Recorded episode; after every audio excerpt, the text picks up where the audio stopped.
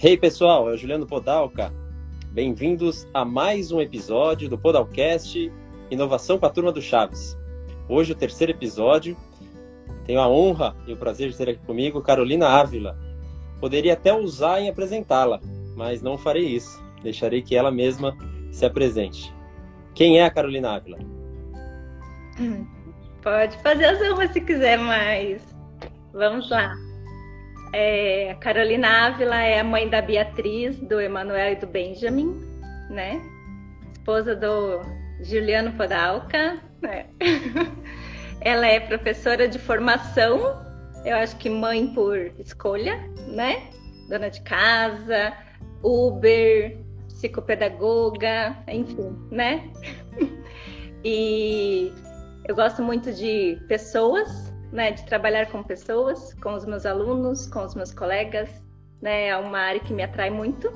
É, quando Benjamin nasceu, terceiro filho, é, eu fiquei em casa um tempinho e aí eu escolhi estudar, porque eu tenho uma meta, né, de que é, conhecimento não ocupa espaço, né? Falo isso para os meus filhos, falo isso para todo mundo, né? E então eu resolvi estudar, eu fiz teologia enquanto Benjamin era bebê. Depois voltei para a sala de aula e estou nela há 18 anos, né? 18 anos de, de escola. E a minha última formação agora foi em analista comportamental, né? Vendo que a pedagogia, a parte teórica é uma grande parte né, na educação, mas que o nosso a nossa maior dificuldade está em relacionamentos, né?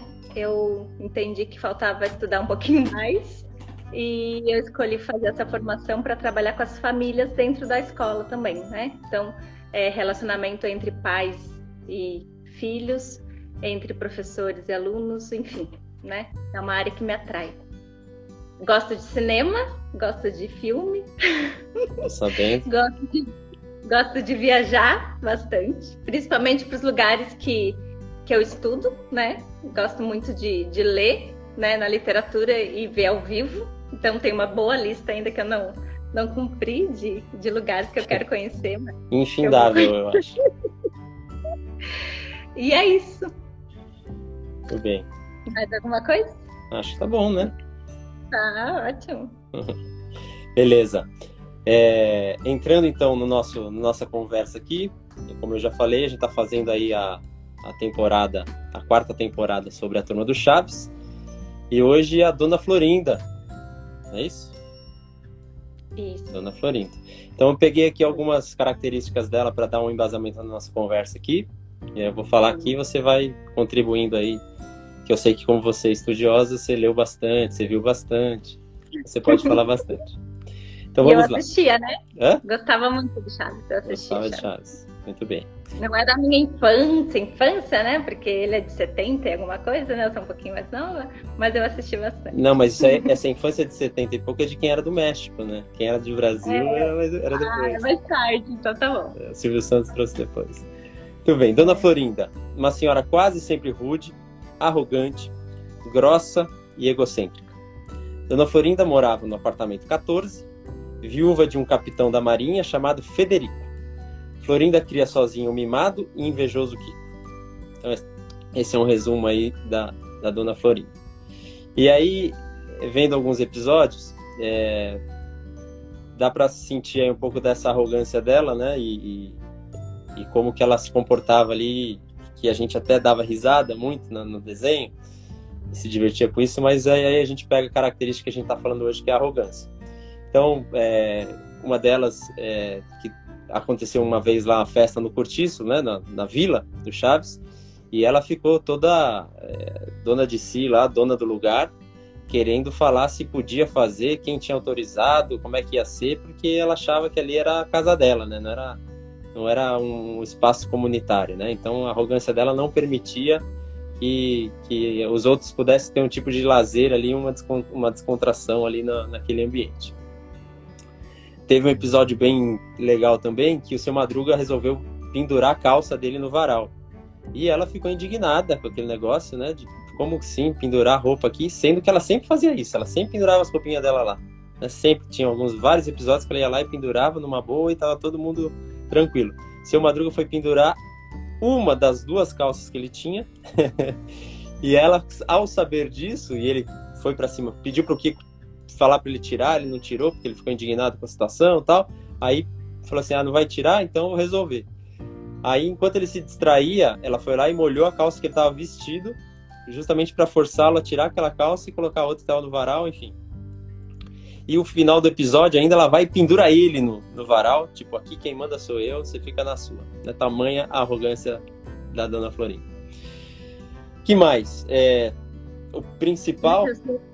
Nesses dois episódios, a gente consegue ver que é, ela queria dominar a situação, né? Uhum. A, a, pessoa arrogante tem esse, esse, essa imagem, né, de que ela sempre tem que estar no centro das atenções. E quando ela fala da festa no cortiço, o, o seu Madruga responde para ela, né? Ué, a gente vai fazer uma festa para comemorar. Acho que era dia de São Valentino, né? Tal. Vamos junto. E ela se sentiu. Hã? Vamos junto, né? Vamos junto Isso. comemorar. E ela se sentiu. E ela se sentiu. É afrontada. Como que vão fazer uma festa e eu não tô, né, é, participando? Com a questão da calça, a mesma coisa. O varal era comunitário da vila, né? Hum. E ela ia receber o professor Girafales. E aí ela diz: não, não, não, não, não, não, essa calça aqui no meio do caminho. Enfim, né? E ela se sentiu dona de uma situação que, uma vez que você mora num cortiço, numa vila, você sabe que você tem que compartilhar, né? E ela não admitia, né? Mas não ser o centro você, e, e a manda-chuva da situação. Você já morou em alguns é, lugares comunitários, né? Prédios e tá. afins, e aí continua. É, tranquilo, né? Ninguém se estranha com ninguém? Nada. Não, imagina. Quanto mais, quanto mais pose, mais o pessoal se estranha ainda, né? Isso não tem a ver com situação financeira, né? Vai a gente fala, ah, mas ali era uma vila simples. Não. Você pode morar nos condomínios mais luxuosos, que vai ter, como eles chamam de perrengue chique. Vai ter o perrengue chique igual, entende? Não é por causa de um varal, vai ser por causa de uma Ferrari mal estacionada, porque a música no salão de festas está alto, né? E como que pode isso no meu condomínio? Sendo que uma vez que eu tô morando num condomínio, eu tô suscetível a esse tipo de situação, né? Eu tinha as crianças, nós, né? Tínhamos as crianças pequenas, o vizinho fazendo festa e as pessoas, ué, como que você não vai reclamar? Falei, gente, ele tá se divertindo. Música de Minar, né? Pois é, deixa ele se divertir, vou brigar por pouca coisa, né? E esses dois, essas duas situações é isso, né? O seu Madruga, coitado, tava pendurando uma calça jeans. E, e ele já tinha um medo dela, né? Se você for ver, ele sempre vários, tava na defensiva. Vários episódios ela chegava, ele já se protegia sem saber o que, que ia acontecer, né? Exatamente. Levar um tapa na cara dela e, e de repente ela né, assustava todo mundo. Te, teve até um episódio que ela chama a Chiquinha de linda. E a Chiquinha fala assim para ela: Você tá bem? Tomou alguma coisa? Tá, tá, né, tá com algum problema? De tanto que as pessoas estranham quando a pessoa é assim, arrogante, né? Quando a pessoa deixa de ser, as pessoas que estão ao redor falam assim: Não, alguma coisa ela quer, tá, tá querendo alguma coisa. E o seu Badruga também, né? O dia que ela chamou ele para tomar xícara de, de chá, né? Hum, Sempre café. xingava. É, de café. Sempre xingava, sempre batia. E de repente ela se sentiu numa se viu numa posição de desprezo, né, pelo professor Girafales, que deu, deu motivos para ela. E aí olhou para ele e falou: Ah, é você mesmo. Vamos lá, seu Madruga. Ele olha para ela e fala: Meu Deus, é você mesmo? Porque aí você nem reconhece a pessoa, né? A pessoa é tão marcante com essas características, né? De querer ser dono da situação, de querer sempre ter razão, não aceitar a opinião dos outros, que quando ela age diferente, as pessoas falam: Ué, você mesmo? Né? Até porque, independente da situação, algumas até raras, mas ela foi boazinha. Mas sempre ela terminava a frase. Qual era a frase dela? Não se misture.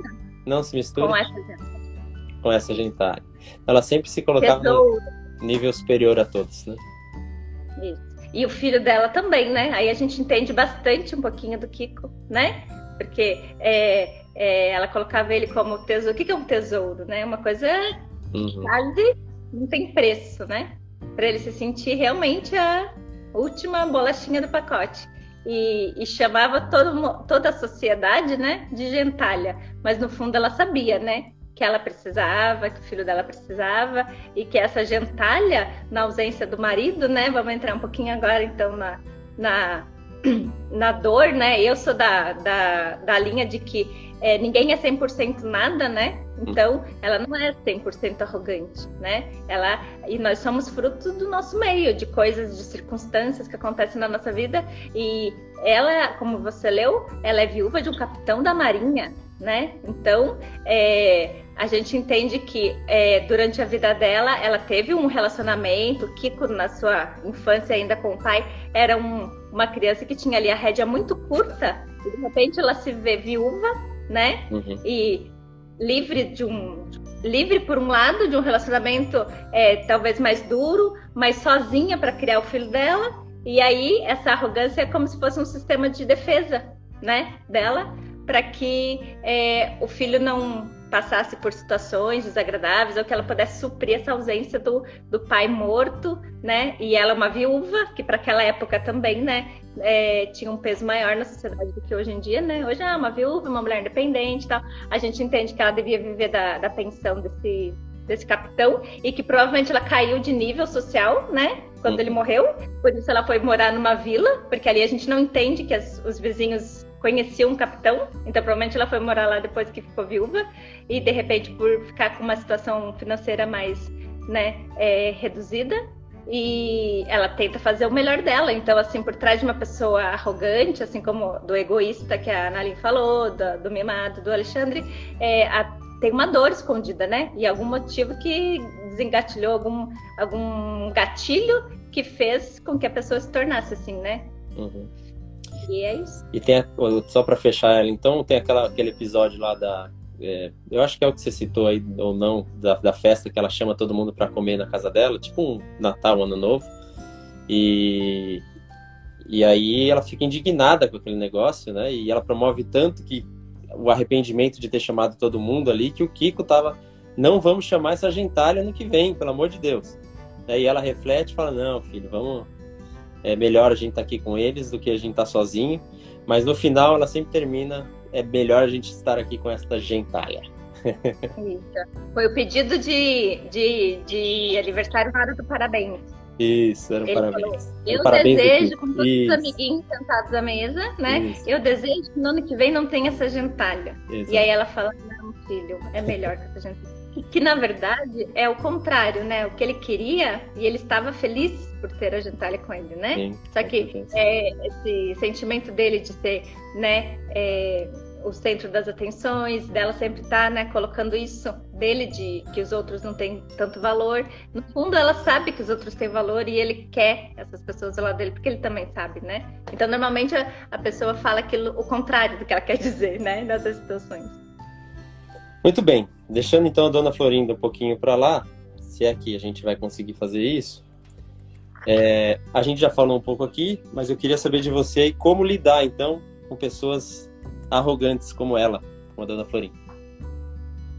É, o, né, na minha percepção, o, a dificuldade de lidar com a pessoa arrogante é você não ser arrogante, mas você não tem muita paciência. Eu falo, né, que a gente é muito bem treinado na faculdade e, e, mais do que faculdade na sala de aula, né? Você estuda tão bonitinho quatro anos para entrar na sala de aula e quando você entra é tudo tão diferente. Mas a paciência é uma coisa que a gente exercita demais, longanimidade, enfim, todos esses critérios. E normalmente a pessoa arrogante ela quer ter razão. Aí entra e eu li e é bem verdade aquele ditado que muitas pessoas usam em várias situações, né? É... O que você prefere? Ter razão ou ser feliz? Né? O arrogante sempre vai ter razão. a escolha pela razão, né? Eu prefiro ser feliz. Então, assim, a primeira dica que eu daria para tratar com uma pessoa é não bater de frente com ela. Ok, você tem a sua opinião, você tem todo o direito. Por mais que eu não concorde com a pessoa, eu não vou bater de frente, porque o arrogante, arrogante, né? Eu vejo que tem dois tipos de arrogante. Aquele que nasceu, não nasceu arrogante, tá? Nasceu dentro de um ambiente que o tornou, né? Assim, que deu brecha para ele ter essas características arrogantes, né? É, porque nós somos frutos de um meio, né? Pai, mãe, filhos. Aquilo que a gente aprende toda hora, toda hora até lá nos nossos 6, 7, 8 anos, vai traçar os nossos né, perfis de valores, de caráter muito forte. E aquele arrogante que se tornou porque, né, vamos dizer assim, ficou famoso, né? Então tem esses dois tipos, né?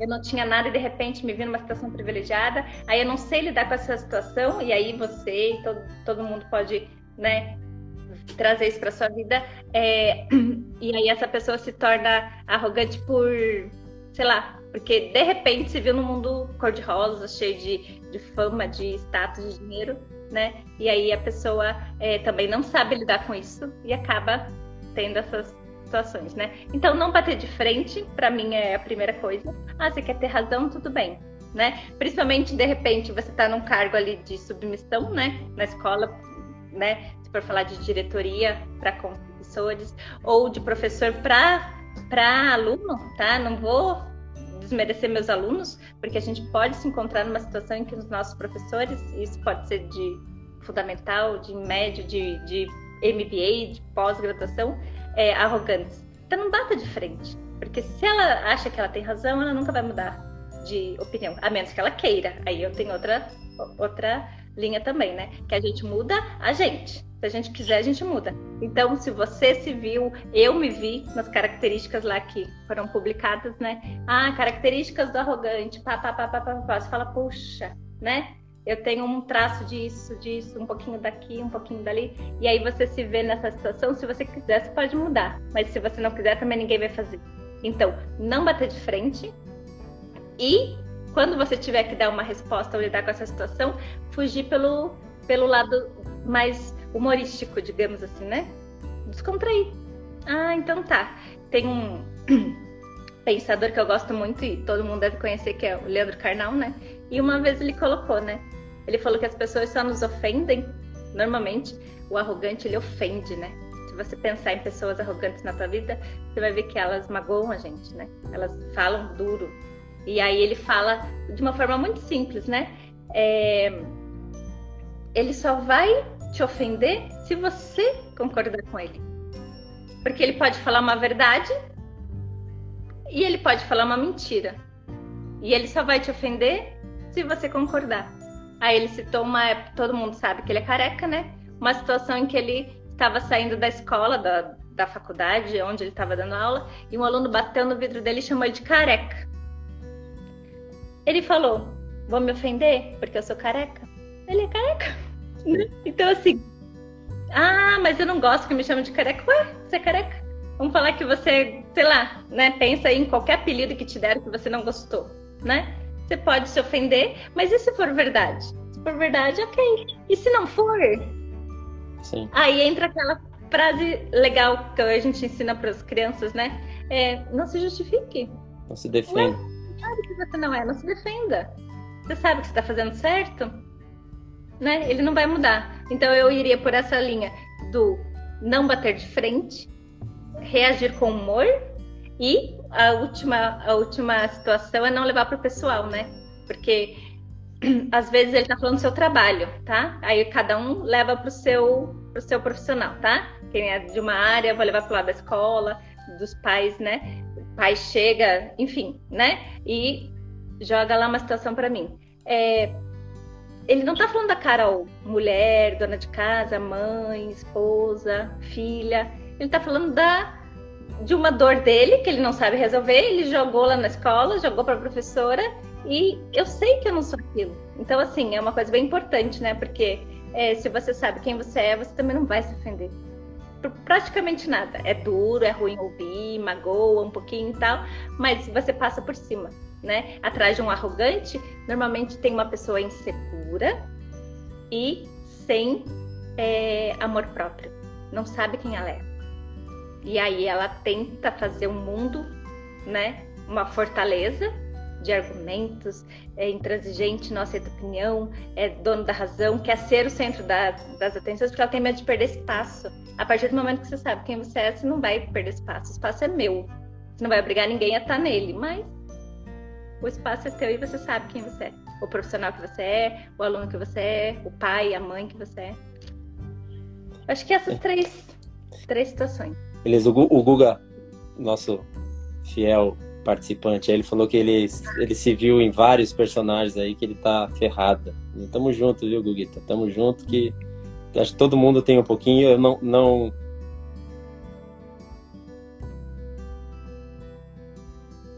Voltou? Deu uma travadinha. Não me canso de em cada post colocar que eu me vi em várias características aí. Então, é, de todos os personagens. Então, tamo junto aí. Você já na verdade, no final, na, na, verdade, no final da temporada, é Guga, né? É, você vai ver que a gente é uma mistura, a gente vai, vai estudar 12 personagens, mas nós somos uma mistura de todos eles. Ninguém é 100% nada. Isso. Ninguém. Não, mas é. A gente já tá no terceiro. Ninguém é 100% nada. A gente é um pouquinho de cada. E aí a gente tem que ver o que é bom, o que é ruim. E eu falo para as crianças, né? Ver tudo que a mamãe faz, tudo de bom, pode copiar. E o que você acha que não é tão bom assim, ó, você deixa para lá e vai ser uma mãe melhor, uma professora melhor. Se é para os meus alunos, vou falar a mesma coisa. A professora faz várias coisas. Pega o que é bom, o que não é, você filtra e fala o que, que eu vou aprender com esse erro. E melhora, porque eu acho que o erro vem para a gente aprender com ele, não para deixar a gente pior. Tudo, todos os erros né, que a gente vê, o que a gente comete, porque ninguém é perfeito, né? Perfeito só Jesus Cristo. E é isso aí. A gente aprende com cada um e pega um pouquinho de cada. Certo. Você já, você já atravessou um pouquinho a terceira pergunta aí, que era justamente falar no meio, é, seja lá no empresarial, que você viveu bastante aí dentro de sala de aula com alunos, ou pais, diretores e tal, né, como lidar com isso. Eu acho que a tua resposta falou um pouquinho sobre isso, né, como lidar nesse ambiente. Então, não sei se você tem algum exemplo que te marcou, é, que você queira né, falar. Eu gosto de causos, gosto de histórias que marcaram. Então, se você conseguir falar algum aí que foi que fala sobre isso, seria legal. Legal. Não, na verdade, eu vou até falar um pouquinho mais. o professor gosta de falar pra gente, então assim, é só um pouquinho, mas eu vou ser bem. É, por trás de um aluno, eu não vou falar difícil, né? Um aluno que te desafia, que te faz querer ser melhor, né? Vamos falar assim, de um aluno que você fala, puxa, o que está por trás dele? A gente tem uma família, né? Então, assim, o interessante também dessa parte é que às vezes o, o aluno sai da linha com você, aí você pensa na tua área aí, no seu funcionário, né? Cada um na sua, né? Porque a minha área é parte da educação. É, existe um pai, né? Por trás, uma mãe, uma avó que cria, enfim. E o legal disso é sempre entender, e aí eu vou voltar lá na primeira live, que é a live do Alexandre, que ele falou uma frase que para mim foi muito legal, curti bastante, que foi de você saber o espaço que você tem na vida do outro, né? Ele falou bastante disso. E, e antes de dar uma bronca, de mandar para a diretoria, de fazer alguma coisa, né? É, avaliar, né? É, o que o que, que, eu posso fazer, que espaço eu tenho na vida dele, porque às vezes na vida daquele aluno eu sou a mãe que ele não tem, a mãe que morreu, que abandonou, que deixou a família, ou eu sou o pai, ou eu sou a avó, enfim, eu sou aquela pessoa que ele vê como uma última saída. Então, às vezes, ele me dá uma resposta atravessada e eu vejo que ele não tá legal no dia dele, né? Eu falo, meu Deus, o que será que eu posso fazer para ajudar ele? Ao invés de né, ser intransigente, intransigente e, e usar o meu autoritarismo, digamos assim, né? Eu posso usar, ser a professora chata que manda para direção e tal, enfim, é, falar, tá bom, e agora? O que, que eu posso fazer para ajudar esse aluno, né? O que, que eu posso fazer para para resolver a situação. E aí você vai chamar um pai para conversar, ou na, na, verdade a gente chama o responsável, né? Porque a gente às vezes não sabe se tem pai ou mãe, quem que cuida, e sempre aparece alguém na escola. E aí quando esse alguém aparece, Aí você fala, meu Deus, eu amo esse aluno.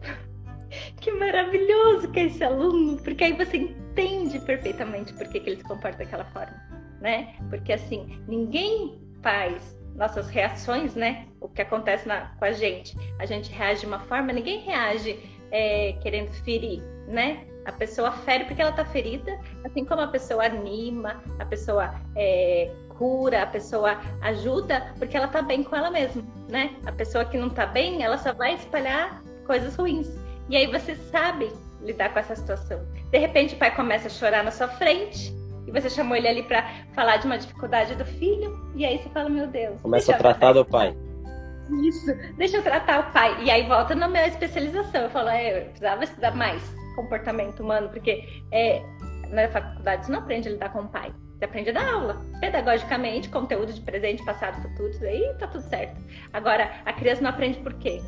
Ou o meu funcionário, né? Lá na, na minha, no meu time, né? Vocês falam time, eu vou falar time também, né? Então, no meu time, aquela pessoa não funciona por quê? Porque ele tá com alguma dificuldade né? Que vai além do ensinar o português ou o inglês ou a literatura, que eu tanto gosto, né? Ou corrigir uma redação. Por que, que ele não escreve bem? Aquela letrinha tremida, nervosa. Você vai estudar, você fala, puxa, é, ele tá nervoso, o pai pressiona, que se ele não tirar 10 ele vai ser castigado, ou que se ele não entrar na faculdade pública, né? Enfim, qualquer coisa. E aí você não é o pedagógico que você vai tratar, vai tratar esse outro lado, né? Então assim, é ter esse tato de conhecer, e aí o pai chega armado, arrogante, cheio de razão, e às vezes você não vai mudar a cabeça dele. Então você vai tentar atingir o quê? O filho dele, tentar fazer o melhor para que aquela, aquela situação fique mais tranquila de, de se trabalhar, né? E uma, uma experiência prática que eu tenho de um, né? Falando agora de arrogância e, e, e do oposto, né? Do antônimo de arrogante, né? Ah, tá, mas eu me descobri um pouquinho arrogante, o que, que eu faço? A gente vai pro oposto, né? A gente é sempre uma balança, né? Se eu tô muito aqui no arrogante, qual que é o oposto? Humildade. Então vamos trabalhar a humildade na gente, né? Que é exatamente o oposto. O arrogante quer ter razão, quer ser dono da situação, quer fazer tudo do jeito dele, não quer ouvir a opinião do outro, não quer aceitar que outro erre com ele. E o humilde já é totalmente diferente, né? E com essa pandemia, vou dar um exemplo rápido e prático, né? É, nós nos vimos, né, professores, dentro de um computador, de um celular, do que fosse, né? E eu não sou da geração que sabia tudo de, de, de online, né, de vida online, aula online e tal. E eu tinha uma colega que me ajudou demais, né, demais, e dei todo o mérito para ela. E ela me treinou, me ajudou com essa parte online. Carol, vamos fazer, vamos filmar a aula, vamos gravar e tal. E eu tava ali disposta, né? Porque eu podia falar não, podia falar não, não quero, faz você, a gente era da mesma área, né? Ela podia gravar para mim e eu não, né, não entrar nisso. E todo mérito para ela, porque ela quebrou esse galho gigante para mim. E o interessante é que anos atrás, quando ela estava formando para começar a, a entrar na escola, ela foi minha estagiária, né? Eu era professora da escola e ela entrou para cumprir horas de estágio comigo e eu fui super tranquila com ela também, super receptiva com ela. Ainda bem, né? Senão... Ela, é, então, tratei ela como minha parceira mesmo. E ela era dona de uma escola de idiomas aqui já na cidade. E ela só queria fazer o estágio na escola para ter as horas. Mas, assim, é, ela nunca tinha pego uma sala de 40 alunos também para ensinar um idioma diferente. Então, assim, ela aprendeu comigo, aprendeu mas é, ao invés de ver ela como uma rival, né, como alguém que pudesse tirar meu espaço, não. Porque eu acho assim que competir, se a gente sabe o profissional que a gente é, a gente não precisa competir com cada um, como a, a Naline falou, né, tem espaço para todo mundo. Não, não existe essa escassez, né? Cada um tem seu espaço. E ela, eu, eu acolhi ela e ela foi super parceira comigo. E quando eu precisei dela, ela também foi, né? E assim, eu fui humilde naquela época de aceitá-la e de colocar ela para trabalhar comigo. E ela depois, numa necessidade minha, foi muito, porque ela era muito esperta com essa parte online.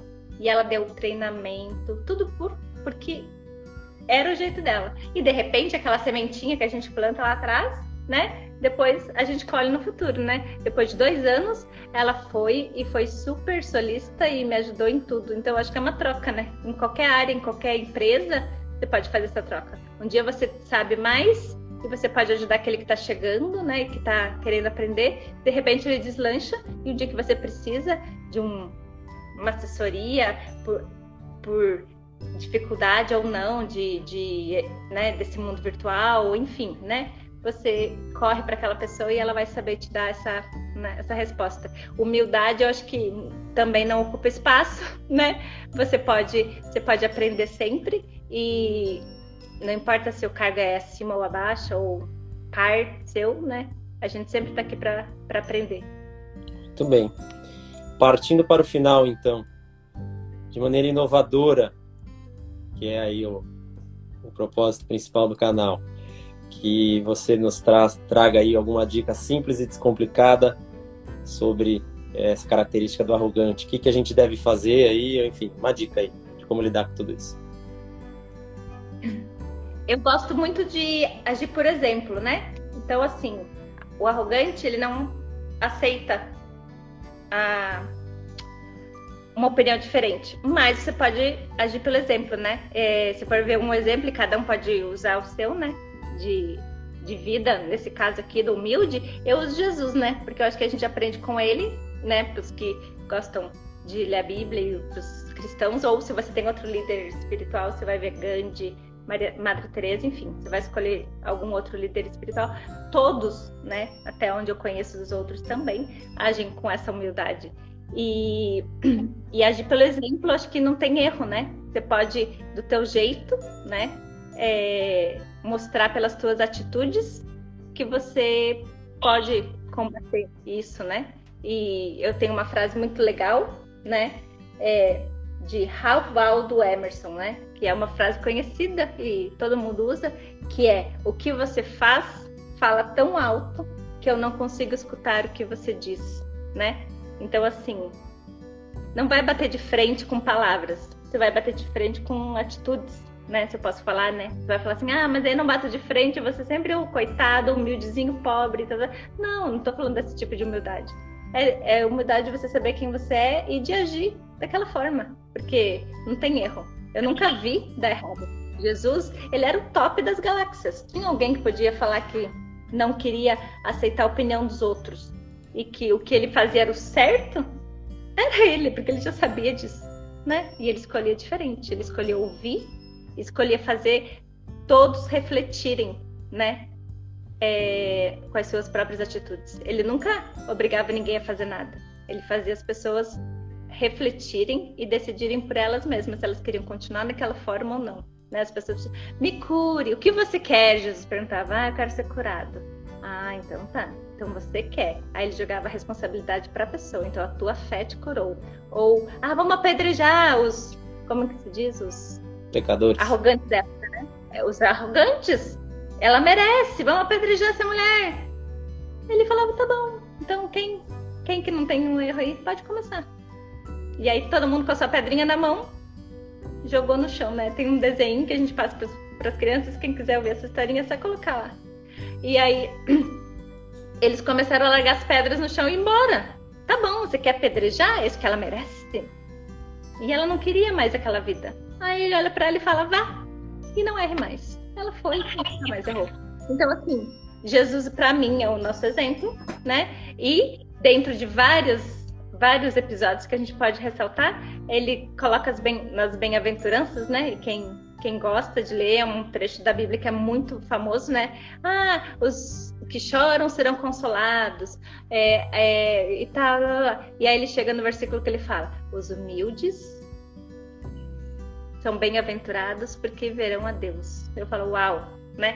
Chorar e ser consolado, que bom. Se alguém precisar, eu tô aqui com meu ombro, posso consolar todo mundo. Pode chorar aqui que eu vou ajudar. Isso tá dentro do meu poder, né? De ser humano. Agora, bem-aventurados os humildes, porque verão a Deus, aí para mim é bem legal. Porque é, a, é a mais legal das bem-aventuranças? Bem-aventuranças é mais legal. Verão a Deus. Certo? Muito bem. Eu acho que exemplo é. Beleza, então deixando de ser arrogante, temos que ser humildes. Porque veremos a Deus. De coração. Claro. Isso, de coração, tá? Porque é outra coisa, né? Que as pessoas gostam muito de, de falar, ah, não sou arrogante, sou humilde. E, e não tá lá e dentro. fala né? que já é. Se é. a pessoa fala, eu não sou que... arrogante, eu não tenho nenhuma dessas características, ela já tá sendo. Isso. Aí entra o exemplo. E para terminar também, é, eu, eu daria uma dica de que a gente pode escolher as batalhas, né? Que a gente entra. E batalhar com um arrogante, né? Eu sempre coloco assim: é, essa batalha é minha? Ah, ok. Aí eu vou pôr armadura e vou em frente. Mas é escolher em qual batalha você entra é importante. Porque se você entra numa batalha que não é sua, não tem como você vencer essa batalha. Se a batalha é sua, depende de você e aí você pensa em qualquer área da sua vida, profissional, pessoal, de trabalho, do que for. Ok, você vai dar o teu sangue para ganhar aquela batalha. É meu trabalho, é minha responsabilidade, é uma prova que eu tenho que fazer para amanhã, é uma live que eu tenho que preparar, é uma aula que eu tenho que gravar, eu vou fazer, porque depende só de mim. É uma batalha, é difícil, sem provas para corrigir, sem redações do Enem para visitar. Nossa, vou fazer, porque isso depende de mim. Vou varar à noite. Agora, se a batalha não é minha, o que, que eu vou poder fazer? Aí a gente sofre, a gente perde o, o ânimo, perde o pique, perde tudo e a gente dá o nosso sangue e a batalha não dependia de nós. Porque quem podia batalhar ali com a gente não estava batalhando. Então, ah, mas depende do chefe. Então, o que, que você vai fazer? E se matar, se esgotar emocionalmente, né? Porque aí o profissional está aqui, né? O emocional está aqui, os dois estão esgotados, dá tchutchu. Aí entra aquele monte de professor afastado por, por problema que surta, e aí na, na empresa também deve ter, ai, esgotamento, pessoal de call center, né? É muito isso, né? A gente sempre ouve falar que o pessoal que fica ali ligando, eles levam tanto xingão, tanto, né? Que aí é, eles são afastados meses porque estão com problemas psicológicos, tem que fazer terapia e tal. E nada contra a terapia, acho muito legal e válido, mas assim, se não precisa entrar nessa luta, se ela não é tua, não entre, porque você não vai poder fazer. Então, assim, o que está no meu alcance? Eu vejo isso com os meus filhos, com tudo, com a, com a escola. Tá no meu alcance? Eu vou ensinar. Né? Eu perguntei para as crianças agora na hora do almoço o que, que a mamãe Carol é, porque eu ia responder, claro, quem é Carolina Ávila. Aí o meu filho falou assim: a mamãe Carol é aquela que é, expulsa a gente de casa para ficar ao ar livre. Eu falei isso mesmo. Você não expulsa no videogame. Então essa batalha é minha. Vai para fora brincar ao ar livre, porque vai pra piscina, vai jogar futebol. Chega de Fortnite. Porque essa é uma batalha minha e eu venço ela. Agora, tem batalha que não depende de mim. Do que depender de mim, eu vou dar uma mulher. No que depender de mim, eu não vou entrar numa luta perdida. Porque você vai me esgotar e eu não vou ter nada no final. Muito bem, Carolina. Agradeço demais sua participação aqui no Podalcast. e a todo mundo que está acompanhando e quem vai ver depois, curte, compartilha, não deixe aí de comentar que é importante pra gente, tá bom? Beijo, obrigado, até mais. Beijo. Até.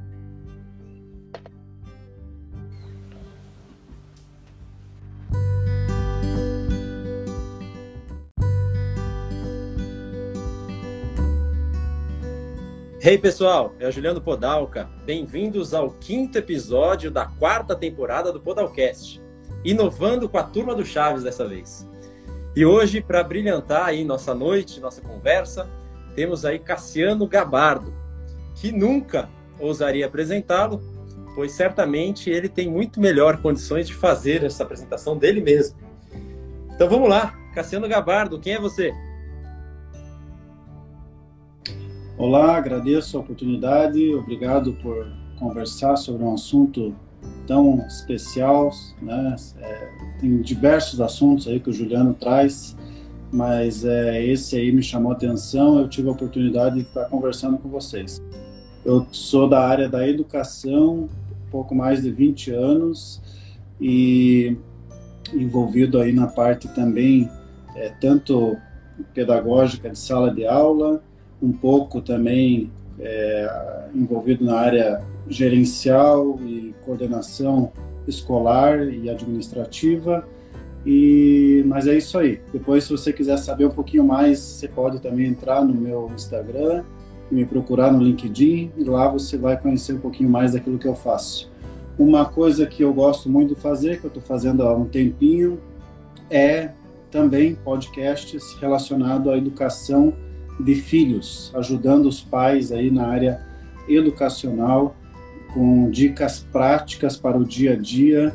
Todo dia lá nós fazemos uma pílula do conhecimento, que é um minuto e meio, no máximo dois minutos, de uma dica prática para o dia a dia para a formação aí de filhos. Então, se você tiver interesse, nos procura lá e você vai com certeza é, receber conteúdo de valores. Beleza, mas eu quero saber mais de você, vida pessoal. Quem é o Cassiano que você gosta de fazer? É, ah, casado, solteiro? viúvo? Estou casado, tenho dois filhos, viúvo ainda não, graças a Deus. é, tenho a minha esposa Maria Tereza, já estou casado há mais de 15 anos.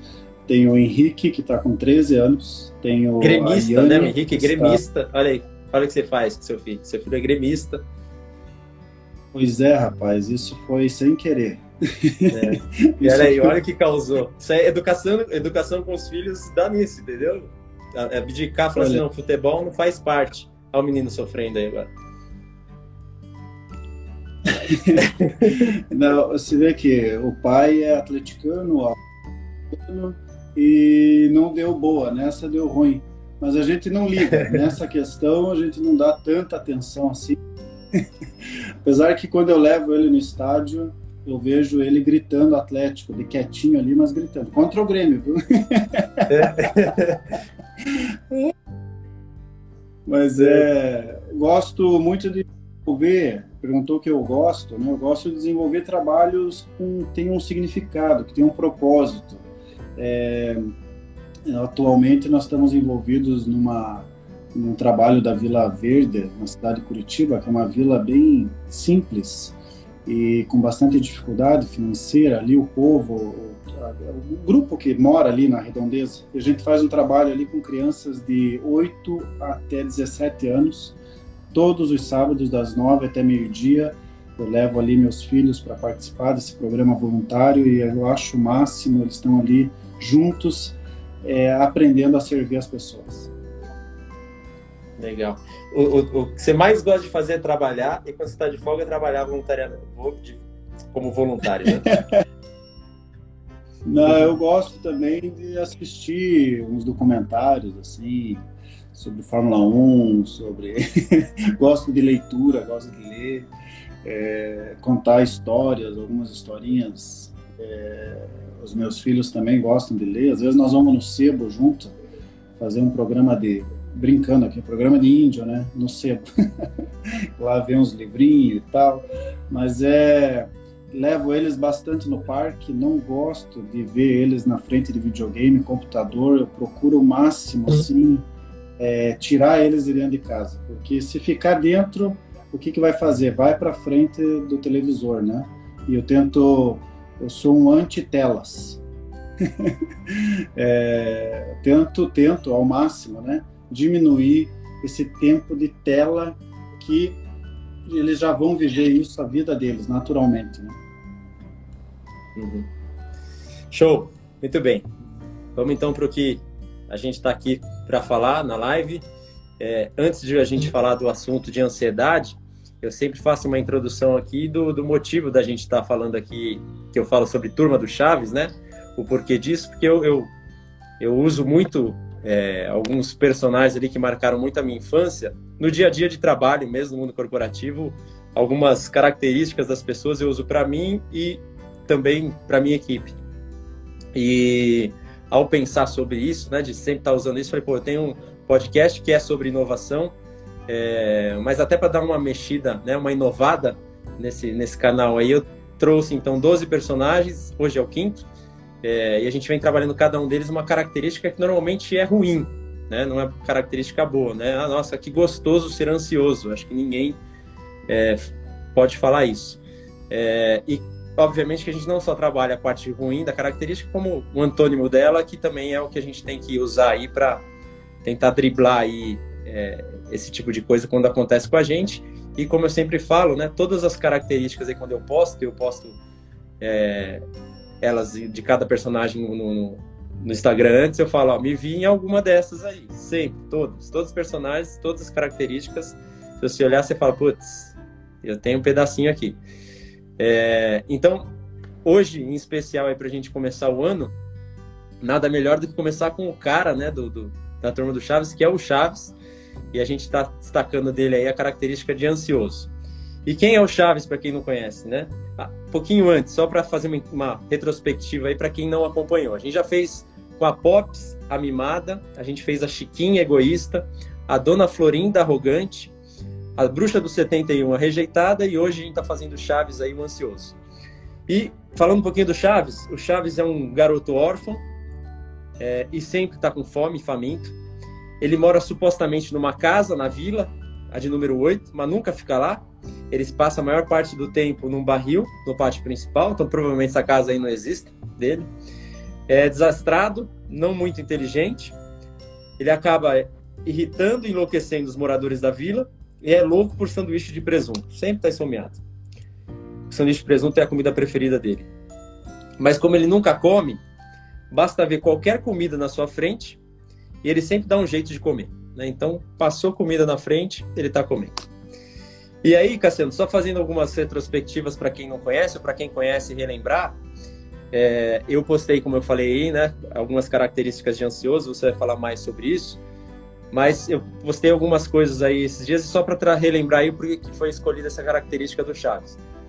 É, normalmente os ansiosos eles são aí apresentam é, respiração ofegante, falta de ar, fala acelerada, tem agitação nas pernas e braços. E eu postei um vídeo de ontem para hoje. E o Chaves ele sempre tinha aquele cacuete de ficar isás, isás, isás, isás. Né? Quando falavam alguma coisa para ele que ele se empolgava, ele faltavam até as palavras e ele ficava se movimentando, pulando no mesmo lugar, que é um sinal aí de ansiedade. Normalmente as pessoas que roem unhas, têm apetite exagerado, né? Come pra caramba. Postei outro vídeo que ele ficou responsável pela barraquinha do seu Madruga lá. Seu Madruga foi no banheiro, quando voltou, o Chaves tinha destruído os churros todos, né? Então, a pessoa que, quando é ansiosa, normalmente ela desconta no garfo, né? Manda ver. E apresenta enxaqueca. Eu não sei o que é isso, graças a Deus. É, mas é de preocupação excessiva muitas vezes. Tudo que a gente fala aqui não é assim, né? Ferro e fogo, né? Tem enxaqueca é porque você é ansioso, nada disso. Mas se você é muito ansioso, normalmente você tem enxaqueca. E, é interessante a gente, só fazendo uma ponte aí com a semana passada, Cassiano, é, as pessoas rejeitadas, uma coisa legal é que se você tomar Tilenol, é, um remédio aí de, de para dores físicas, né, digamos assim, acaba acalmando a, a, rejeição que parece que é na mesma região cerebral. Olha que interessante aí a, essa correlação, né? E, e, a mesma coisa aqui quando a gente está falando de enxaqueca, que eu não sei qual é o remédio de enxaqueca, aí ser até o mesmo, é, também deve ajudar aí na, na, ansiedade, né? Então, provavelmente as pessoas usam remédios com dores físicas para coisas comportamentais aí, né? Coisas de, do físico que não tem nada a ver com o físico, né? Coisas mais da cabeça. Uh, se irritam facilmente, para quem lembra, qualquer coisa que o Kiko falava, ele mandava vários socos no Kiko, né? Um de direita, um de esquerda, bem, bem, bem, né? É... Ele é um observador externo da própria vida, causando desequilíbrio nos pensamentos, demonstra muita insegurança quando não tem controle da situação. E o Chaves, para encerrar aqui minha fala, e vai ser toda sua, quando ele tinha uma coisa muito estressante, para quem lembra, e eu postei também, ele dava aquela.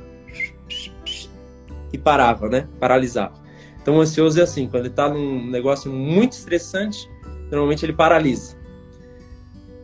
Isso feito, falando aí do Chaves, da turma do Chaves, como é que a gente faz em 2022 para lidar com chaves, com pessoas ansiosas, seu Cassiano?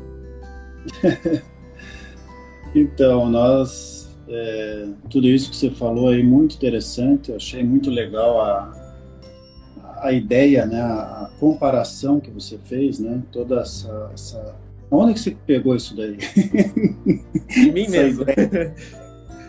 o que que você fala? Eu peguei o quê? personagens, do, do, então, das características. Inovador. A, a ideia é minha e a Carol tem me ajudado aí a, a, a destacar características, fazer as coisas aí, ela tem me ajudado.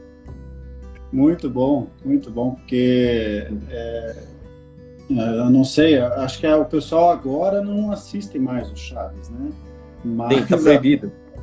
A, teve uma briga da família, que ele faleceu, né? Com a TV local do México que tinha os direitos que transmitia para o SBT. E aí nessa briga aí foi proibido, não é porque não tem audiência, porque ainda tinha. Tá? O Chaves é da década de 70, ele veio para a década de 80 no Brasil, que foi a, nossa geração que foi marcada aí. É, mas desde 2000 e alguma coisa aí não passa mais por causa dessa briga familiar. E nem no YouTube se acha mais os episódios assim? Ou... Acha, procurar... é o que eu posto aí, o que eu consigo a ver que tem muita gente que tem guardado, né? E acaba postando também, e eu pego das pessoas que postam.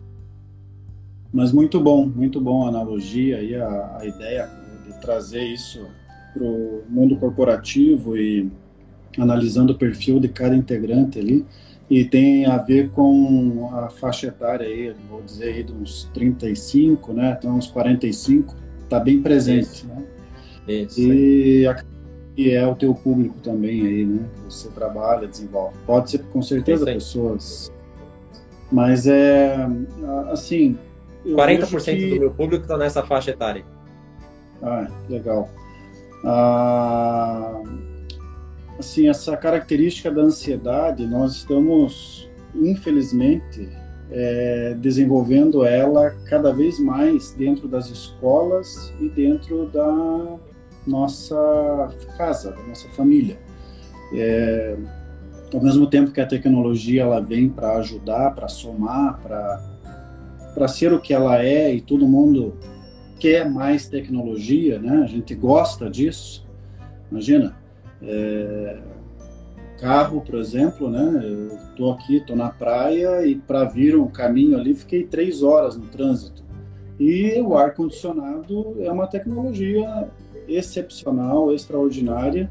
E eu já vivi dias sem ter essa tecnologia no meu carro.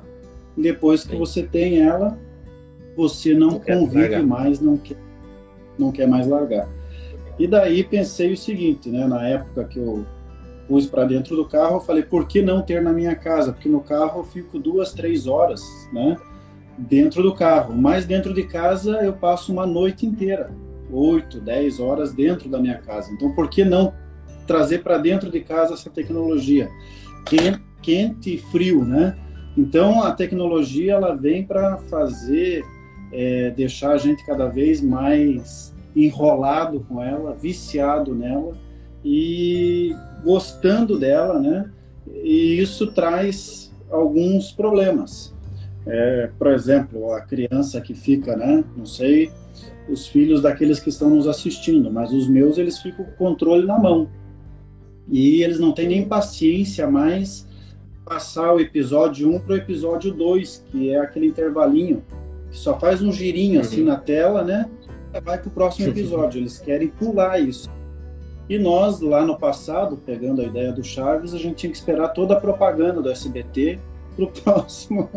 E não era pouco, número né? Dois. E não era pouco. Então, essa questão de esperar, né?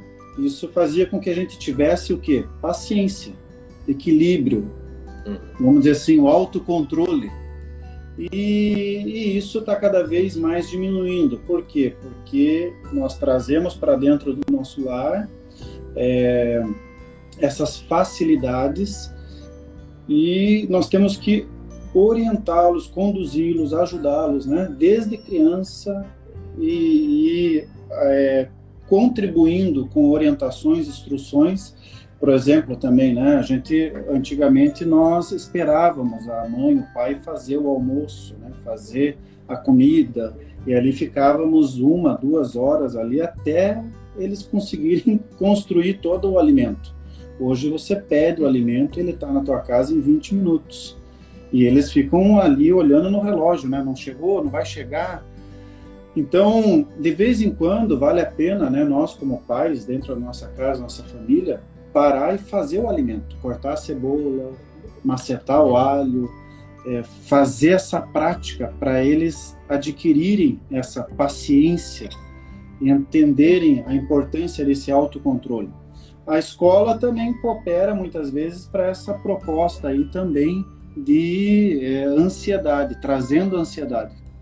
Hoje as questões, a maioria é de marca X, de completar. A gente não faz mais a pesquisa, né? é, dos livros, é, escrever. Hoje o filho digita. E daqui a pouco a gente sabe que não vai digitar mais, ele vai falar e já está acontecendo isso, né? Ele fala, o próprio tá. sistema digita para ele. Então, o quanto isso favorece para que nós possamos, pensando né, na criança dentro de casa, a criança na escola e agora essa criança que vai para o trabalho, para o mercado e ela vai chegar lá nessa mesma vibe, nessa mesma ideia, nessa mesma é, mentalidade. E, e, muitas vezes ansioso, né? Ansioso, é, querendo é, sentar na janela sendo que deve ficar no corredor, às vezes por um bom tempo, aprendendo. Não sei se eu consegui expor aí mais ou menos a ideia, né? Conseguiu. Você, obviamente, que com a tua experiência com, com crianças, focou nas, né, como a gente fazer isso com, com as crianças, que eu não vou falar que é uma tarefa fácil, se fosse fácil todo mundo faria, mas é, talvez o terreno, talvez não, o terreno ele é mais fértil do que um terreno de uma pessoa já que já passou por essa fase e não foi trabalhado, né? Como você falou. Os mais velhos, como é que a gente lida com um cara que é ansioso e está velho já?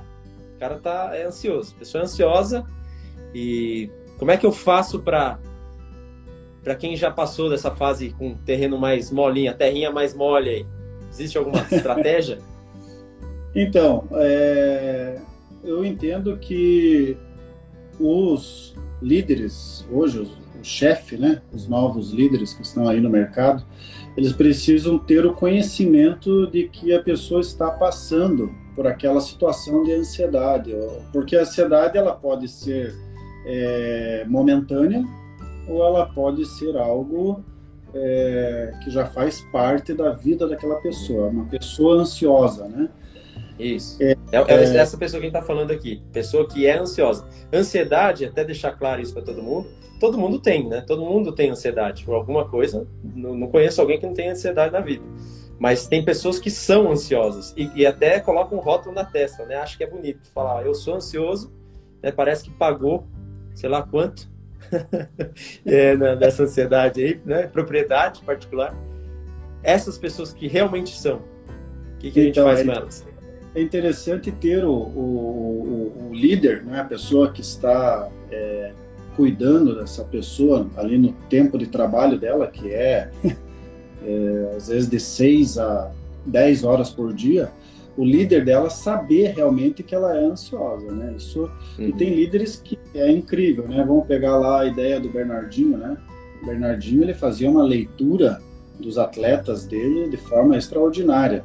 É. Quando ele pegou lá a seleção feminina para treinar, quando as meninas iam dizer é, qual o período de menstruação, ele já tinha a tabelinha de já cada sabia. uma delas, já sabia. Então, é, esse é um líder muito interessado né, na sua uhum. equipe, no seu time. E esse líder interessado é interessante porque ele põe a pessoa para jogar no dia que ela está bem, no dia que ela vai render mais. Tem muitas vezes o próprio liderado saber disso. É, eu vi uma reportagem na época, anos atrás, né? Que a pessoa, a, a atleta, falou: Poxa, ele me deixava sem jogar, ficava irritado tal, mas por incrível que pareça, eu ia render menos naquele dia no jogo. E ele sabia disso, que eu ia render menos. Então, é, o líder ele precisa entender, ele ter o conhecimento, né? de que essa pessoa ela é ansiosa, ou pela própria pessoa, ou pelo fato da leitura dele, da sensibilidade dele mesmo. E o próximo passo que eu vejo aí, vamos dizer, né? Primeiro, ter o conhecimento. Segundo, na minha percepção, é ter empatia. o que, que é empatia, uhum. né? É eu me colocar no lugar dessa pessoa. Porque não é o fato da pessoa ser ansiosa que ela não vai ser produtiva, que ela não vai render, que ela não vai fazer o que ela precisa fazer bem feito, com esmero, com dedicação. Então ela tem, ela está num estado emocional. E esse estado emocional, ela, ele tem altos e baixos, né? Esse estado emocional ele pode ser ajustado dentro, ajustável dentro do ambiente de trabalho. E essa empatia, porque que eu falo empatia, empatia é, no meu ponto de vista, é, se colocar no lugar do outro. Então, empatia significa empatar. Então, eu tenho seis, você tem quatro, então a gente soma seis com quatro, temos dez. Então, agora se fica com cinco, eu fico com cinco. E quando eu tenho essa ideia né, de empatia, eu consigo olhar para essa pessoa com sensibilidade, com atenção, com zelo, né, dentro dessa proposta altos e baixos que ela vai ter é, uhum. É, durante o mês, durante a semana, durante aquele ano. E um terceiro aí, vamos dizer assim, uma terceira ideia, né, que construindo em passos, é, o terceiro passo seria contribuir com o que for necessário para que essa pessoa alivie, né, essa situação de ansiedade. O que, que eu posso contribuir, né, dentro como líder, como chefe, como orientador dessa equipe, para que ela é, alivie essa situação de ansiedade é, porque algum motivo está levando ela para isso, né? Então, uhum. é, quais são esses motivos? É, é, que às vezes a gente fica naquela ideia, né? Eu vou entrar muito no, no âmbito pessoal, mas esse âmbito pessoal vem para dentro do trabalho e as Não pessoas estão, né? então é, é, e uma pessoa com oscilando demais na, na, na, em situações de ansiedade como você falou do Chaves aí, né? Vai dar pancada, vai ficar irada, vai ficar subiando demais, vai ficar, vai, vai ficar uma pessoa irritável, vai comer demais, vai ficar, vai sair é, do, do, da ideia que ela, é, vamos dizer assim, a ansiedade está machucando ela e agora começa a machucar os outros que estão em volta. Daí isso é altamente prejudicial. Né? Legal, ó contribuir com o que você falou aí para quem está tá, tá vendo agora a gente aí, quem vai ouvir depois. Então eu fiz um post essa semana sobre as características do ansioso. Então se você é líder, seria legal você dar uma olhada lá, até para você fazer isso que o Cassiano falou, né? Se você identificar se a pessoa é ansiosa, ali tem várias é, dicas, né? De, de, características, na verdade, das pessoas ansiosas. Você vai ver quem da sua equipe é, faz parte disso aí, você vai ver que tem facilmente quem é ansioso e quem não é. é. outra coisa que, que você falou, né, da, da gente prestar atenção né, nas pessoas, é, né, na sua equipe, conhecer, dedicar atenção. Isso hoje em dia é difícil, né? O líder, a maioria, né, que, que tem o nome de líder, não é muito líder, mas ele quer ser atendido, né, e não quer atender ninguém. É, ele quer montar o time dele, né, para ele, para atender as expectativas dele, as ideias dele. Então, quando você fala de você dedicar um tempo de conhecer a sua equipe, como você falou do Bernardinho, é um desafio também bem, bem legal. É, e você falou assim para dividir, né? Os 10 e 4 lá foi bem legal lá, os 6 e 4, 5 e 5. E na verdade, hoje em dia, o que você mais vê nas corporações é os, os as estruturas forçando as pessoas a renderem mais, né? Independente da sua situação momentânea, se você está bem, se você está mal, se você está com algum problema não está. E aí é, é, as metas e são os números que realmente são importantes para as organizações, mas acabam virando é, o foco principal e as pessoas que produzem. É como na live anterior eu fiz com, com uma diretora da Azul, a Beth, ela falou que as, as, empresas são feitas de pessoas, né? Então as empresas são pessoas. E muitas vezes a, a os líderes das organizações esquecem disso, né? Acham que a empresa é um, lá, um capital social, os sócios, os acionistas, e acabam esquecendo que quem faz parte da empresa realmente são as pessoas que estão ali dentro. E você não vê isso hoje, é, na sua grande maioria, líderes preocupados com as pessoas, né? Em, em, fazer isso aí, né? Dividir. Então agora o problema é nosso e vamos lá e, e escalar a pessoa no dia certo, como você disse, né? É justamente ao contrário, é cobrança, meta, meta, meta, entrega, entrega, entrega, não entregou, você está fora, você é ruim, você não presta, né? você está fora da visão aí. Então, bem, bem legal essa, essa, esses pontos que você trouxe aí. Aproveitando, é, só... é... vai lá, pode continuar. Continua. Falou ali da ideia do empatar, né? Porque empatia, empatar, as pessoas, elas, nós fomos treinados, todos nós, a vencer não está errado. A, a, ideia é vencer, né? O problema que eu vejo é o querer vencer a todo custo. Uhum. Então é, é, o vencer a todo custo vai arrastando alguns problemas em volta e vai trazendo um grupo de pessoas, né? Eu como líder, pessoas machucadas e que não estão sendo vistas como pessoas dentro de uma gestão é, humana, olhando uhum que aquela pessoa ela está ali comigo durante oito horas de trabalho, mas ela tem mais 16 horas, onde ela é pai, ela é mãe, ela é esposa, cônjuge, né? Então essa pessoa ela tem o lado humano dela que precisa ser visto, analisado, percebido e, e, e, e de uma forma bem é, legal, assim, né, no sentido de, de, de, de olhar para o indivíduo, saber que vai ter um resultado, que vai alcançar algo lá na frente, mas se eu precisar parar e cuidar dele, sanar algumas situações dele por um tempo, por um momento, faz parte, né? Porque nós somos uma equipe, somos um time. E às vezes isso é só da boca para fora, né? A, a, ideia de time é enquanto está vencendo. Na hora de parar para cuidar, para olhar, observar, eu faço isso, até porque se eu parar vai atrasar. Eu não vou chegar onde eu quero chegar. Sim.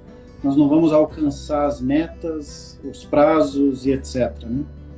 Cassiano, sendo bem franco, hoje em dia as pessoas nem se cuidam, né? Como é que elas vão cuidar dos outros se elas não se cuidam, né? Ah, isso é um fato. Se eu não olhar para né? mim, olhar para o outro, né? isso é um fato. Por aí. Muito bem. É, eu sei que a tua experiência em sala de aula é grande é, e certamente existem é, vários exemplos aí que você pode compartilhar com a gente aí de de alunos ansiosos ou professores que trabalharam com você, ou diretores, enfim, ou qualquer outra história que você queira contar da sua vida aí. Tem algum exemplo legal de ansiedade que você possa compartilhar com a gente? Então, ah, claro, exemplos até é, pessoais, né, nossos, né, como você disse, todos nós estamos é, caminhando, projetando e crescendo e querendo desenvolver. Então, quando uma pessoa, é, todos nós estamos nessa vida, na caminhada, na jornada da vida, então nós temos o nosso passado, nós temos o agora e nós temos o futuro. A ansiedade ela está muito mais relacionada com o futuro.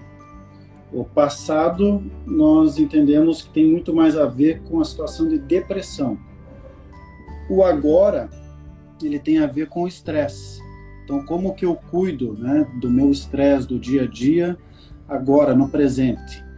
Então, quais são as interferências, as pressões que eu estou vivendo, que eh, eu estou assimilando isso, né? Com os meus ouvidos, com os meus olhos, está entrando no meu coração e como que eu estou respondendo a isso. Então, essa resposta é o quanto eu consigo lidar com o estresse. É, e a ansiedade tem a ver com lá na frente, então o meu futuro. E quando você vai dar uma palestra, por exemplo, né, você se organiza, você se prepara para a palestra, mas tem pessoas que não precisam escrever muito para dar uma palestra. Eu, por exemplo, gosto de escrever tintim por tintim. É, talvez nem consiga falar tudo aquilo que está escrito lá, mas isso me deixa mais seguro porque aquilo que as pessoas chamam de branco, né, deu branco. E até a gente olha para o aluno, quando o aluno fala, e alguns que não conhecem sobre esse assunto, acha que é, é o aluno está é, mentindo, está sendo falso. E na verdade o branco ele existe mesmo e é incrível, né? É... então só quem passa por isso e quem tem, já teve essa situação, né? Tem pessoas que têm essa situação corriqueira. Daí ela precisa se ajustar e se organizar para que diminua essa ideia do deu branco.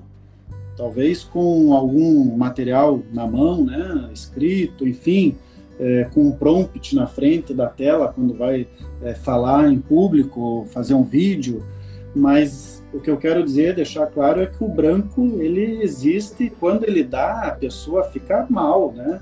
Tremedeira, né? Eu já tive no passado tremedeira de chegar na frente do público e não conseguir, né, estar com o livro na mão e o livro não parar ali, eu ter que segurar com as duas mãos. Isso então, tudo é ansiedade? É ansiedade, ansiedade. A mão, uh, tem pessoas que a mão gela, tem pessoas que a mão sua, tem pessoas que a mão cai. Não, tô brincando. Não é tanto Sim. assim. É, a pessoa é, às vezes ela tem que pôr a mão no bolso, de tanto que está suando a mão dela para ela não mostrar para os outros que ela está ansiosa. É, então são situações que acontecem conosco. Por quê? Porque o que eu acho legal nisso, quando isso acontece, você tem que pensar o seguinte: eu sou humano, eu sou humano. E, e quando e, e, é legal, né? Assim, na posição de líderes, professor, pai, mãe, quando você detecta isso, você pode desenvolver isso com as pessoas aos poucos e trabalhando com elas aos poucos, incentivando, motivando, é, instruindo, orientando, porque dependendo de como você usar as palavras para uma pessoa ansiosa, você destrói ela e causa outros problemas ainda. Então, nós não somos, nós queremos tirar a pessoa, ajudar a pessoa com relação a esse problema e não ser causador de novos problemas, de outros problemas. então, todos nós estamos nesse caminho da, da vida.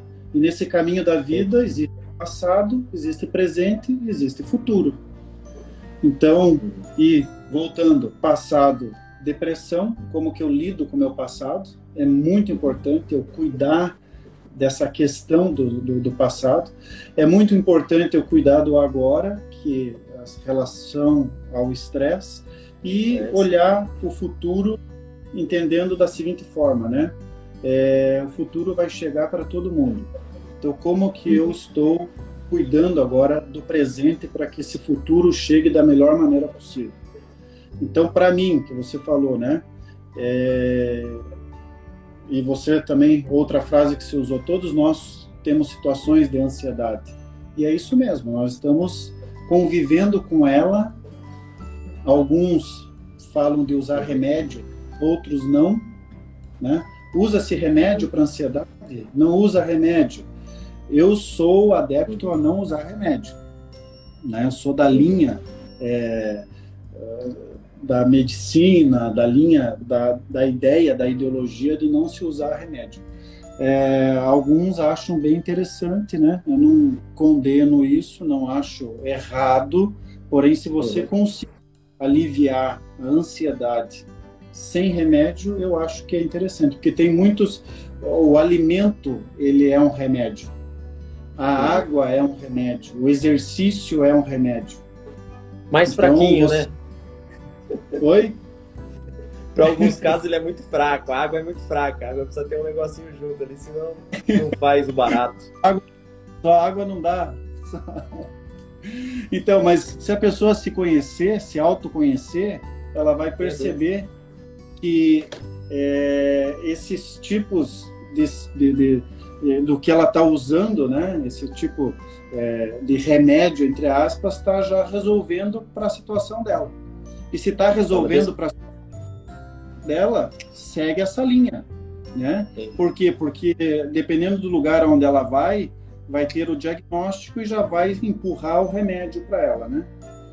E Mas, ó, deixa eu te falar dois, dois exemplos aí para somar com o que você está falando aí, né? E, e é, é, isso aí. Você tem teu ponto de vista, eu tenho muito próximo com o teu mas trazer aí um exemplo que pode a gente pode repensar na, até no, no, nosso ponto de vista.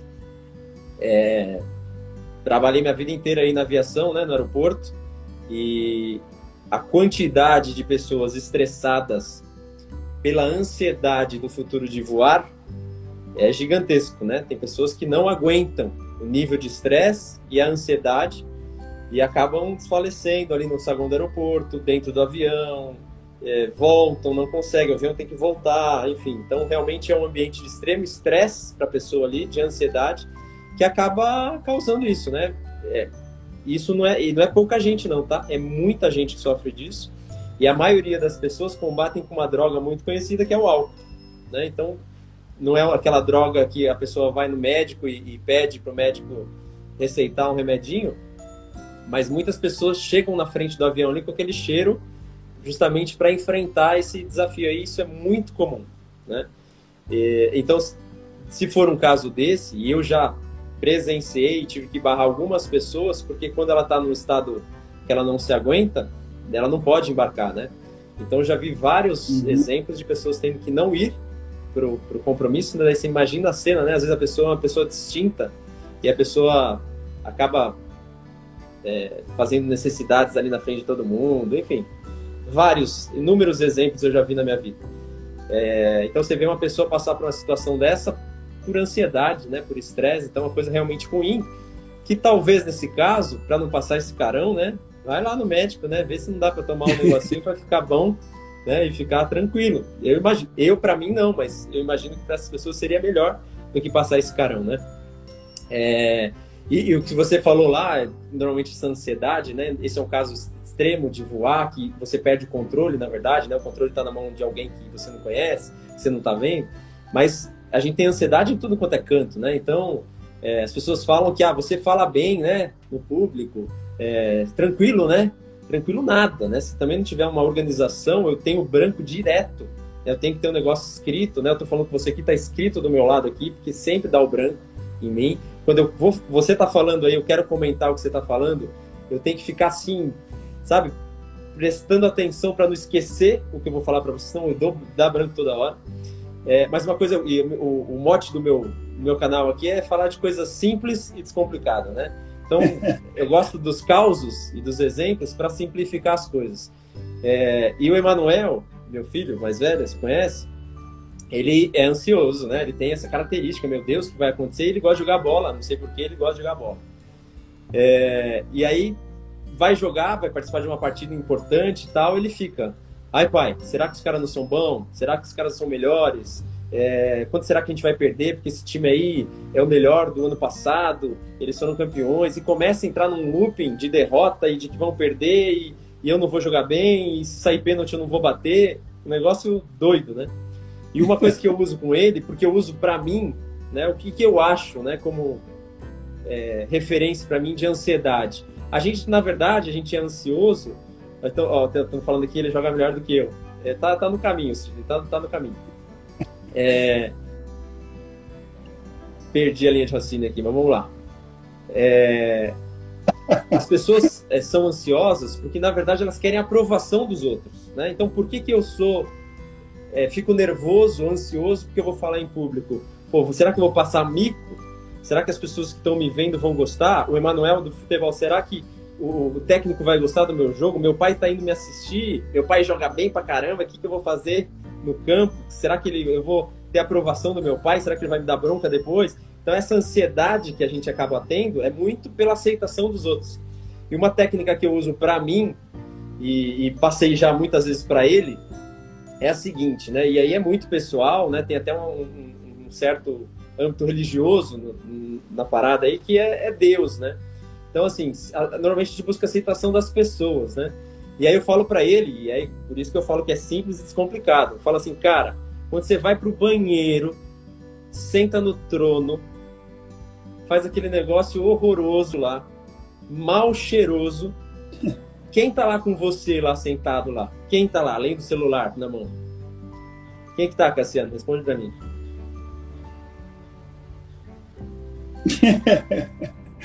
Quem tá Quem com ele? Tá... Lá? Quem está junto com você, é isso?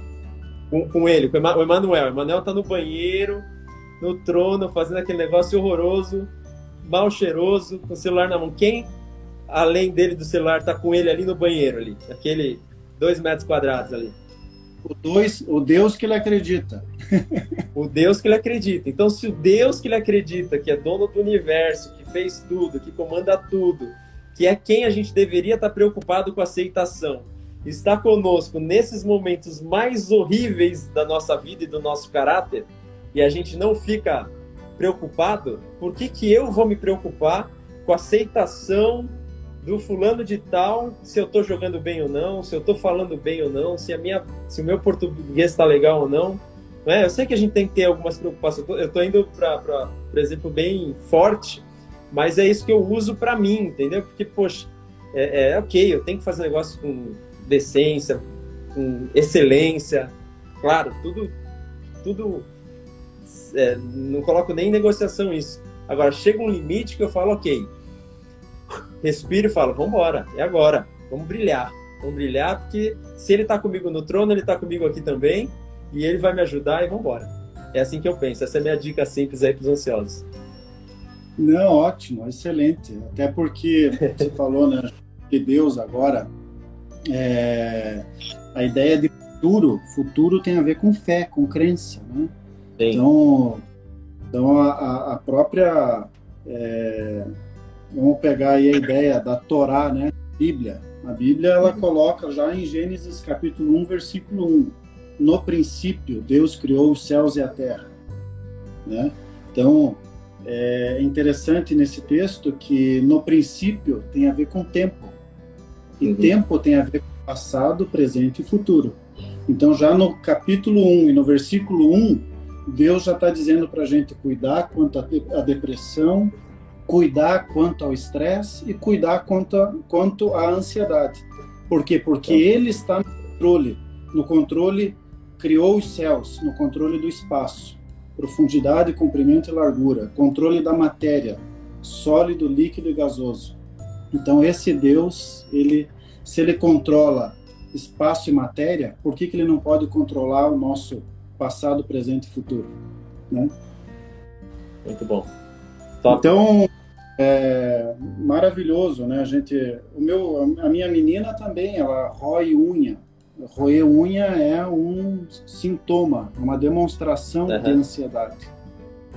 E não passa fome, né? Não tem. não, tem... não sabe quanto é o dólar hoje, né? não tem, não tem nenhuma informação assim que possa dizer, puxa, vai dar mais estresse, menos estresse, mais ansiedade, menos ansiedade. Então a gente está desenvolvendo, trabalhando. Vejo que também a alimentação, ela come, a gente percebe que ela come mais do que o necessário. Então a gente a gente está ali cuidando, né, com os exercícios, cuidando, coloca na mesa, vai comer o que está na mesa, é, não tem a liberdade de abrir a geladeira a hora que quer.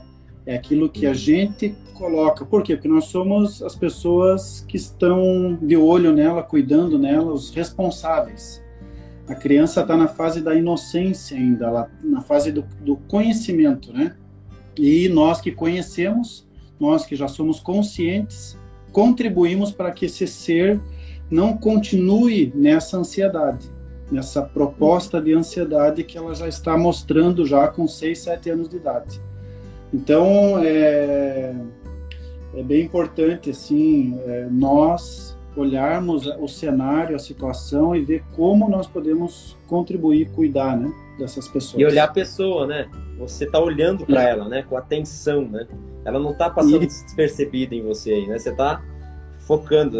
Tudo que você falou que ela apresenta, você só sabe porque você estava olhando para ela, né? Se você não estivesse olhando para ela, ela estaria passando por você e você não estava nem vendo o que está acontecendo, né? Com certeza, e sem querer, eu acredito que acontece em muitas famílias, em muitas casas, sem querer a gente acaba potencializando. Se eu descobrir que ela, ela é, através da alimentação, ela quer sanar uma questão de ansiedade, então eu, eu descobri, eu percebi isso. Se algum pai, uma mãe não descobre isso nos seus filhos, eles acabam sem querer potencializando. Dando mais comida. Dando mais doce. Todos nós. Mas todos... isso aí deve ser para tudo, né? Você está falando de criança, mas indo para o âmbito é, de líderes e liderados é a mesma coisa, né? O liderado começa a apresentar algum problema ali, fala, putz, para eu não ter problema com esse cara, deixa eu mimar ele aqui, deixa eu, né? Dar isso aqui que ele vai gostar, ele vai render mais nisso, vai fazer tal e acaba potencializando às vezes. Com certeza o líder ele precisa né, ter essa percepção e saber que há um vazio, né? Tem um vazio. E como é que eu posso contribuir para diminuir esse vazio? É, conteúdo e contentamento, né? Então, o conteúdo, ele é... Ele, as pessoas deixam de ter contentamento pela falta de conteúdo. Então, qual o conteúdo? Né? Às vezes numa, no, às vezes numa, numa reunião daquela semana com os teus liderados, você pode trazer um conteúdo de valor ali naquela semana que vai produzir um enchimento daquilo que estava vazio. E esse enchimento, não total, mas esse enchimento mínimo que você trouxe já vai contribuir para que aquela pessoa tenha maior contentamento, contentamento da vida, maior gratidão, entendimento, olhando o cenário ao seu, ao seu redor e dizendo, poxa, obrigado porque já passou dois anos de pandemia, eu estou aqui vivo, respirando, eu tenho vida. Sim. Top. Trabalhando um pouquinho o antônimo, então, de ansiedade. Vamos lá. Pessoa que não é ansiosa, é o oposto disso, normalmente são pessoas calmas, né? Pessoas serenas. É... Uhum. Por que, que elas são assim, né? É... Como que o ansioso pode se tornar alguém mais calmo e sereno? Tem alguma alguma receita de bolo? Quando eu vejo a pessoa calma, calma, bem calma, eu fico ansioso por ela. uhum. E invejoso também, eu confesso uhum. que. Mas Vai a pessoa aqui ainda, tá? Calma, já já chega o personagem invejoso e você se trata. Mas eu vejo que o, a calma, né? As pessoas calma, eu acho que tem uma receita, assim. São pessoas que têm, eu falei agora há pouco de contentamento, de gratidão, uhum. né? Então ela tem um conteúdo dentro dela, ela busca um conteúdo e esse conteúdo traz para ela esse preenchimento, esse, esse, esse é, vamos dizer assim, esse enchimento total no ser dela, no ser, uhum. falando de espírito, né? Então, o nosso corpo tem um espírito aqui dentro e esse espírito precisa ser cheio. E ela enchendo esse corpo, o corpo é um vaso, né? Então, enchendo esse vaso, ela não fica, é, ela, ela, diminui as questões no sentido de é, olhar, é, olhar tanto para baixo. Eu vejo que as pessoas que são é, depressivas, ansiosas, estressadas, elas olham muito para baixo. Uhum. É, perdão, perdão. É, olham muito para cima, para cima. Ela tem que aprender a olhar mais para baixo e dizer obrigado por aquilo que eu já tenho. Obrigado por aquilo que eu sou. Porque se ela olhar muito os degraus para cima, ela vai olhar o que ela não tem, o que ela não é ainda. E isso daí produz um descontentamento. Então, esse, é, é, o que, que eu vejo que mantém a calma da pessoa? O que, que mantém? A meditação, o fato dela parar, meditar, né, centrar, é, buscar esse conteúdo externo, talvez em pessoas sábias, talvez num livro, talvez num documentário, é, em histórias é, cativantes, histórias legais, é, boas, que vai trazer um aprendizado. Então, a meditação, parar né, cinco minutos, dez minutos do seu dia, isso é, eu acho que é algo inovador também as empresas que estão trazendo esse momento de meditação. As uhum. escolas hoje já estão trabalhando na ideia de meditação, por incrível que pareça, uhum. trazendo até práticas orientais para dentro da escola.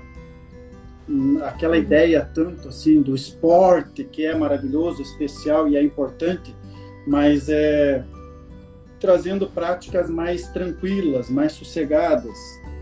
Tai Chi Chuan. Para centrar, né? Para a pessoa se, se, centrar, achar Isso. quem é ela. Para ela começar a se auto-perceber. Sabe? A uhum. pessoa hoje, é, ela não consegue mexer o dedo dos pés. Por quê? Porque ela fica o dia inteiro de sapato, o dia inteiro de tênis, e ela não, não conhece, não sabe se o pé dela, os dedinhos, estão tá lá moendo dedo, tem cinco. torcendo a unha e não consegue mexer os dedinhos do pé, né? Então essa meditação, essa essa, essa ideia de equilíbrio, né? É, são atividades que são muito importantes. Eu vejo já empresas pensando nisso nos seus colaboradores. É, há um tempo atrás era muito forte a ginástica laboral, né? Eu acho que é muito importante mas junto com a ginástica laboral, outras propostas aí que venham a somar nesse sentido. Capelania. Normalmente né? eu.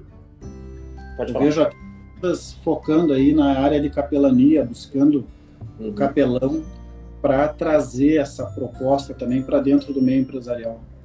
Lado espiritual também. Isso mesmo. Beleza. Normalmente eu termino com a última pergunta, mas eu acho que você já respondeu ela, né? Como que a gente pode inovar de maneira simples e descomplicada? Uma dica, se eu tiver errado, favor acrescente, mas eu acho que é a meditação aí, acho que é uma dica simples e descomplicada, né? Pra gente dar um chute na ansiedade. Isso, a meditação ela é fantástica, ela é não é assim, vou dizer fácil de fazer. Por quê? Porque a nossa mente ela tá todo instante tá elétrica, né? Mas uma coisa que eu pensei, que eu penso nesse sentido aí que você falou, né? É, o ansioso ele está pensando demais também na comida, na vestimenta, na bebida, é, nas roupas, na, na área material. E eu acho que se ele parar de focar, né? Vamos dizer assim, tem dois perfis, o perfil consumidor e o perfil investidor. O inovador, ele é o perfil investidor. Aquele que está pensando em coisas novas, né? É, e se ele for ansioso, somente consumidor, ele não pensa em inovar. Ele, e o ansioso nem consegue inovar, porque ele está uhum. tão é, focado no futuro e, e, e aquilo traz um, uma situação ruim pro, emocional para ele que ele não consegue. Então, nem produtivo, nem produtivo. Fica improdutivo, né? É. A, a mentalidade consumidora, eu entendo que é, tem a ver com aquelas pessoas que buscam, adquirem produtos e serviços que elas nem precisariam adquirir. E daí fica uma situação ansiosa, a vida dela fica numa situação ansiosa. E adquirem muitas vezes com o dinheiro que não tem, para impressionar os outros e aparentar o que elas não são. Então eu vejo que isso é um problema muito grave que produz ansiedade. É, a pessoa quer viver um presente que ela não pode viver agora, no momento. No momento. E uhum. daí, já, infelizmente, acaba é, trazendo problemas para o futuro dela e ela fica focada no futuro por viver um presente de forma errada. Então, qual é a minha dica aí, né? Falou é cuidar, é, ser mais investidor do que consumidor. É uma dica simples que eu acho uhum. que vai produzir ansiedade. Legal. Cassiano, agradeço demais sua presença aqui. É... Assunto muito denso também, depois tem que ouvir várias vezes aí, pegar as partes principais aí e trabalhar aí na, na vida aí, que só assim que a gente consegue ir evoluindo. Muito obrigado pela sua presença, obrigado quem quem estava vendo a gente aí, quem vai ouvir depois, vai ver depois. Valeu. Obrigado, Juliano. Valeu pela oportunidade e até a próxima. Valeu, até mais. Um abração. Beijão. É, tchau.